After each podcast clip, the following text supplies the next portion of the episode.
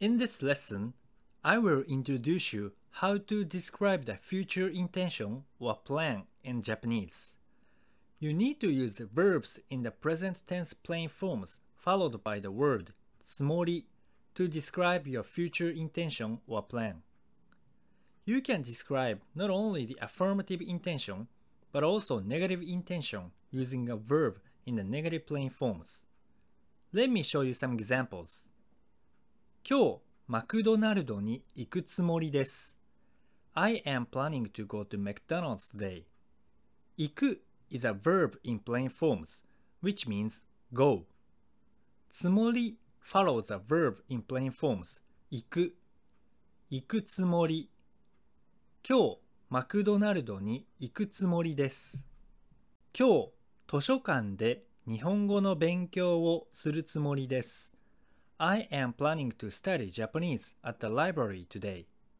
する is a verb in plain forms, which means do. つもり follows a verb in plain forms, する。するつもり。今日、図書館で日本語の勉強をするつもりです。今日はお酒を飲まないつもりです。I am not planning to drink alcohol today.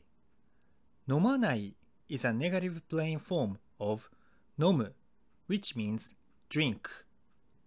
今日はお酒を飲まないつもりです。Just in case, let me stress on the fact you cannot use a verb in polite forms to connect with つもり。For the first example, I introduced 今日マクドナルドに行くつもりです。I am planning to go to McDonald's today. You cannot use 行きます the polite form instead of 行く plain form. So please be mindful that 今日マクドナルドに行きますつもりです is grammatically incorrect.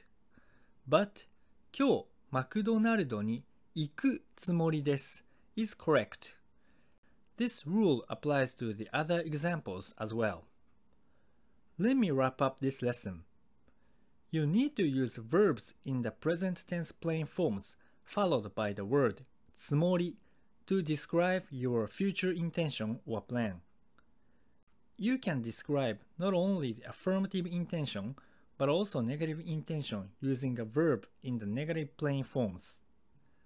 You cannot use a verb in polite forms with smori.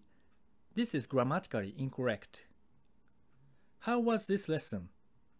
In this radio, I'm giving you some tips about Japanese grammar. Thank you for listening and enjoy your study.